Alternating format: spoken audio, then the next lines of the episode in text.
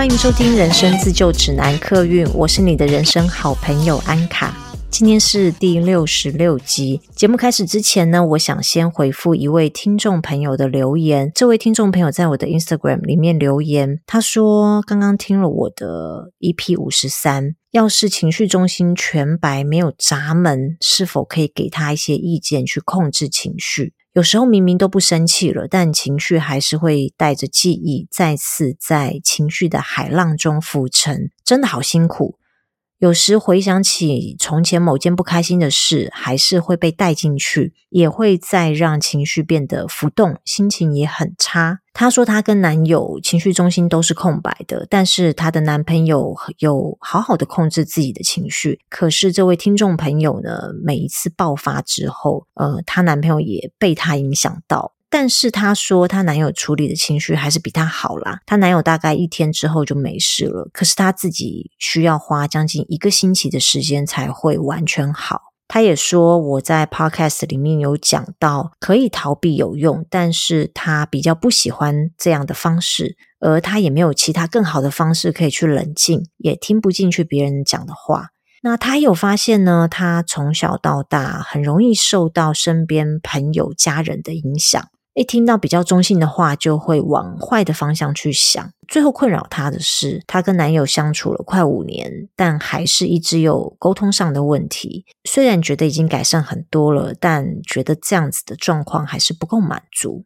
关于这个问题，我非常能感同身受。我自己就是一个情绪中心空白的受害者。情绪中心空白的人，对于情绪的波动真的很敏感。不能说情绪中心空白的人容易受伤，因为不管是空白或是有定义，会受伤就是会受伤。受伤是一种行为哦。空白跟有定义的差别在于处理情绪的方式。我们说有定义的能量中心在处理那个能量中心的主题时，它相对是比较稳定的。情绪中心有定义的人，他面对情绪受伤时，他也比较有能力去化解情绪的困扰。毕竟他们习惯从睁开眼到闭眼都跟情绪为伍嘛，对他们来讲，他们已经跟情绪融为一体了。但情绪中心空白人真的就比较吃亏啊！如果被沾染到情绪，要排解掉。可能不是一天可以解决的，也不确定要多久。有时候那个情绪是小时候发生的，然后它就停留在那里，一直都没有解决。等到长大之后，某一个类似的感受又挑起了这个情绪的时候，那个受伤地方因为没有好嘛，所以当我们又碰到类似的情况的时候，就等于是双重的伤害。叠加在一起，然后它爆发出来，也会变成是双重的破坏力哦。这位听众朋友问我有没有其他控制情绪的方法？我觉得控制只是治标不治本。如果有听我除了人类图系列其他集数的朋友，应该知道我时常说，外在发生的事情都是我们内心的反射。我们要做的事情是先找到情绪背后的情绪。例如说，这位听众朋友。他说：“他从小到大，身边家人朋友说的话很容易影响他。那你有没有曾经想过，为什么你很容易被身边人说出来的话影响？是因为他说话的内容，还是他说话的语气，还是说话的这个人本身就让你觉得很容易被影响？所以我们要先理清这一点哦。”稍微有接触一些心理学的朋友，应该都知道，我们人格形塑大部分都是来自于原生家庭跟童年经验。所以我建议这位听众朋友，你可以思考一下，你过去的童年经验有没有发生过什么事情？并不是说一定有发生什么事了，因为有时候一点小小的情绪都有可能它会停留，但是在那个时候那个当下，我们其实不知道自己受伤了。可以想想看，你听到身边周遭的人对你说的那些话，为什么又会引起你情绪的波澜？这是否跟你你童年的经验或是过往你受过的伤有什么样子的连接哦？另外就是你有提到跟男友一直有沟通上的问题，你所谓沟通上的问题是指说两个人很容易吵架吗？还是说呃吵架之后男友很快转换心情，可是你还沉浸在那个吵架情绪里面？我我不清楚你的问题是哪一个，但就人类图来说，两个情绪中心空白的人，情绪会互相影响，而且会倍数放大。这个我可以作证哦，因为我自己情绪中心空白，我也交往过好几个，另外一半也是情绪中心空白。那个吵架真的太天雷勾动地火，太可怕了。当下唯一能解决的方法就是两个人都先分开，冷静一下。当然，这个只是缓解当下两人吵架情绪，问题还是得要解决啊。如果两个人经过沟通，把问题都说开了，但你还是觉得不开心，那你真的要好好想一想，你的情绪到底是被过往发生的什么事情一直牵着鼻子走。我反而觉得这是一个很好的机会，去看见自己的伤痕跟问题。我跟你说，人的潜意识真的很可怕。他会把内心的感受藏得很深。如果不是因为吵架或者是不好的事情发生，潜意识通常不会浮出台面。没有浮出台面，不见得是好事哦。他反而会在背后默默的操控你的情绪。你有时候会觉得很意外，自己为什么会做出一些连自己都无法理解的行为？不知道你有没有夏天去海边玩水的经验哦？我记得两三年前，我第一次去海边玩趴板。我趴在那个板子上面，可是我一直抓不到重心，然后那个浪来呢，我就一直想要去抵抗它，我也没有办法让身体好好的趴在那个浪板上面。刚开始的时候，我一直被那个浪给卷翻掉，后来我就一直练习，一直练习，然后也偷看旁边那个有请教练的人怎么教的，我就发现浪来的时候，反而我们要放松自己的身体，跟着浪花上下起伏，你跟着它一起律动。然后你跟它融为一体，你就比较不容易被浪给打翻。当我抓到这个诀窍之后，我就啊，实在是太好用了。不管是趴板或者是冲浪，你要放松你自己的身体，然后你要拥抱那个浪，你要跟它好像是在同一个频率里面，甚至是融入在它里面。这个大浪就像汹涌而至的情绪，你想控制大浪，有可能吗？你看那些冲浪高手哦，他们都是能够驾驭海浪的人。驾驭并不是反抗，也不是控制，而是跟着浪一起流动。我年轻的时候，那个情绪的冲击也是没停过，也是要停留好久，而且那个情绪根本不是只有满可以形容哦，是溢出来。年轻的我也想要控制它，或者是刻意淡化自己的感受，让自己看起来好像很 OK，我安全了，我过关了。但其实，当下一次类似的冲击再次发生的时候，我之前那个被我自己控制、压抑下来的情绪，其实是会双倍的爆发的。没错，情绪中心空白，一旦有情绪，是双倍奉还的。所以现在我处理情绪的方式是，我先去找出那个源头，到底这个人做这件事为什么会让我生气？是这个人让我生气，还是他说出来的话的内容让我生气？这个事情背后有情绪的原因是什么？我情绪是从何而来？可能是我过去某一次小时候受伤的经验。我知道原因之后，我就会积极寻找疗愈自己的方式。另外呢，我近期也有个领悟哦，可能是因为年纪渐长，我会觉得人生的时间真的每一秒都在流失，你的健康，你的青春。你的快乐，以前我会让情绪残留很久。当我领悟了我们每一秒都在流失的时候，我一直困在这个不快乐情绪里，相对我的快乐就会减少。我们人生的时间就是这样固定的，你快乐时间多，相对不快乐时间就是少；你不快乐时间多，快乐时间就是少。某一天，我突然领悟这个道理之后，我回头过去看自己，觉得自己真的好纠结哦。那个纠结都不是别人给你的，那些为难也不是别人给你的，都是自己给自己的。所以我们要试着把那个纠结自己拉出来。当然，你要把纠结的自己拉出来，你内在的力量必须要强大。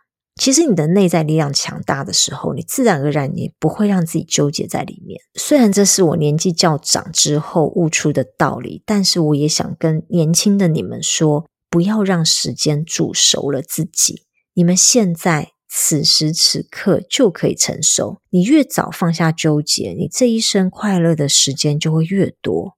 以上就是我的经验，提供给这位听众朋友参考喽。如果你还有什么问题的话，欢迎你再私信给我，好吗？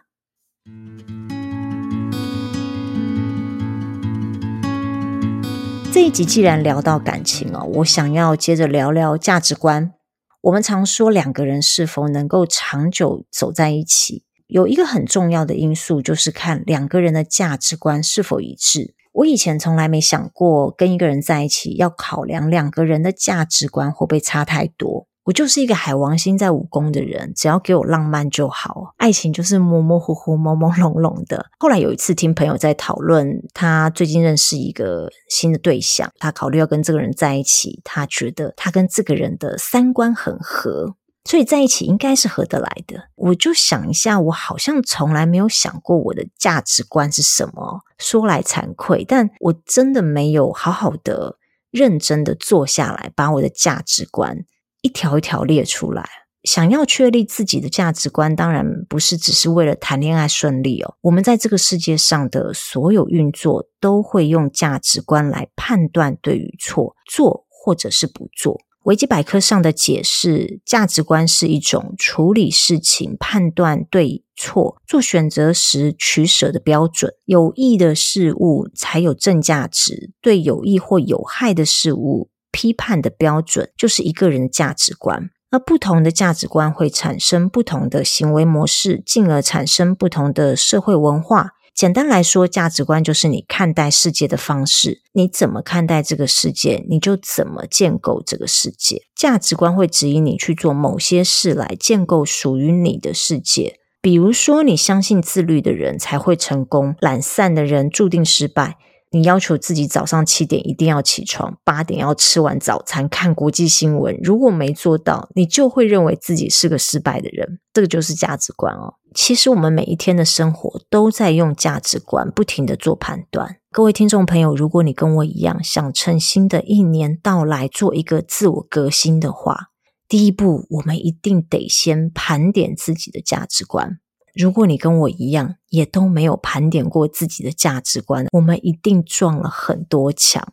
想象一下，我们是没有装导航的飞机，飞机起飞，想要飞到阿姆斯特丹好了，但是没有导航，我们这个飞行员凭感觉乱飞，一定很惊险，也走了很多冤枉路。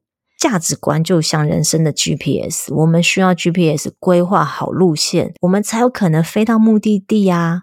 在很古老的时代，那个 没有行动电话、没有 GPS 的年代哦，我们也是靠着地图先规划好路线，照着这个路线到目的地嘛。但是你说我们从来没有价值观吗？这又不是哦，我们一定有价值观。我们能够好好的活到现在，肯定是有价值观的，否则我们没有办法 平平安安的长这么大哦。那我们现在有的价值观到底是怎么来的呢？当然是从我们的父母啊、老师啊、同学啊、朋友啊、同事啊，或者是社会化之后，你在社会上接触到的人啊、听到的消息啊，从这些四面八方来的讯息，默默的进入你的脑袋里，然后你的脑袋就默默的有了自己的一套价值观。可是我们有没有想过，这套价值观真的适合我们吗？如果现在的你跟我一样，觉得怎么飞了这么久还飞不到目的地，那很有可能我们一直都在用一套不适合我们的价值观生活。那我们第一步就是要把现有的价值观梳理出来，然后跟我们设定的目标做比对。如果很明显我们的价值观跟目的地是相反的，那这一条价值观就应该要被调整。举例来说，过去的社会价值普遍认为做律师、医师、会计师三师最棒了，不止收入高又受人尊敬，所以老一辈的父母都会希望儿女能从事这些行业。如果我们没有思考过自我的价值观，或许我们就会遵从这样的安排，努力朝我们父母希望我们发展的方向前进。这跟我们的价值观是完全不一样的。你一定会觉得这条路走得很痛苦，或是在现实生活中也觉得过得不开心、不顺利。所以现在就是时候，我们必须要重新梳理我们的价值观，把旧有的价值观拿出来整理一下，来想想看不符合的地方在哪里，而我们要怎么去调整，或者是我们要怎么重新去设定我们的 GPS。再来就是要做分类整理。我思考了一下，我的世界是由五个面向构成的。金钱、爱情、家庭、工作、生活。我想大部分的人大概也是这样分类的。那当然，如果你想要增加或减少，或是你想要分类再详细一点，都可以。我的方法是每一个分类都列出三个价值观。我举个例好了，我对爱情的价值观。我先强调，这是我过去的价值观哦，我很早就改变了，但是中间也是经过了很多的摸索啦。我过去的价值观是：第一，我希望另一半随时让我有心动的感觉；第二，我们最好有一样的兴趣；第三，对方能照顾我的生活。很久以前我是生活白痴，所以我希望另外一半能帮我洗碗、打扫、煮饭。朋友笑说：“我就请个佣人就好啦。”反正听起来很肤浅了，我知道，就是一些很表面的事情。那前面我有说，价值观是一种处理事情、判断对错、做选择时取舍的标准。依照我以前对爱情观念建立起的价值观，那些都是表面条件。想当然尔，我就很容易只凭表面我看到的事情来评断这段爱情要舍弃还是要继续。这个爱情是快乐还是不快乐？以前有朋友问我说：“为什么要分手啊？”我时常都会回答说：“就哪一天发生了什么事，为了什么事吵架，所以我们就分手了。”但仔细想哦，那件事情的背后其实代表着两个人各自有不同的价值观。吵架的原因说到底就是因为价值观不同嘛。我们又各自坚持自己的价值观，那当然会吵架啊。当朋友问我说为什么分手的时候，我只能说出某个事件发生，哪里觉得怪怪不对劲，总之就是感觉合不来。过去我的价值观，我承认了，我觉得很大一部分是受到朋友的影响，没有建立起一个好的观念，所以那些价值观看起来都是一些很表面的条件。真的深入的关系不是这些表面条件。当我们没有厘清自己真正的价值观是什么的时候，我们就很容易陷入这种图文不符的状况。我不能说什么是正确的价值观，我觉得价值观不能被政治正确化。只要我们能分辨价值观是否是我们自己亲自建立起来的，跟我们的目标是否一致，而不是被身边的人、周遭的朋友啊、爸妈啊他们的建议、他们说出来的话给影响。唯有建立属于我们自己的价值观，我们才会知道。每一个 moment 要下什么决定，因为这个决定才会带你走到你的目标。另外就是价值观，它会随着时间、环境、经历而改变。同一个人在二十岁的价值观跟四十岁的价值观肯定是不同的，所以我们可以每隔一段时间回来 review 一下，我们现在价值观是不是走在正确的道路。是不是需要被调整？我觉得不是一个信念，你就要背负着它一辈子哦。当然，我们的价值观、我们的信念都是可以被调整的。随着我们的处境不同，我们都可以调整。再回到我刚举的例子，我对亲密关系的价值观多半是来自于我过去某一段时期身边认识的人。